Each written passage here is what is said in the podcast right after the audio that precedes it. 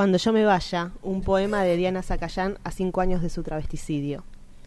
Cuando yo me vaya, no quiero gente de luto, quiero muchos colores, bebidas y abundante comida, esa que de niñe me hacía falta.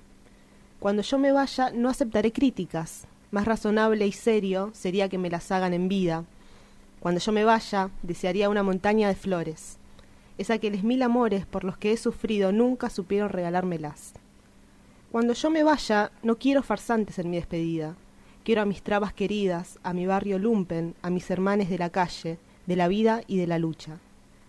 Cuando yo me vaya, sé que en algunas cuantas conciencias habré dejado la humilde enseñanza de la resistencia traba, sudaca, originaria.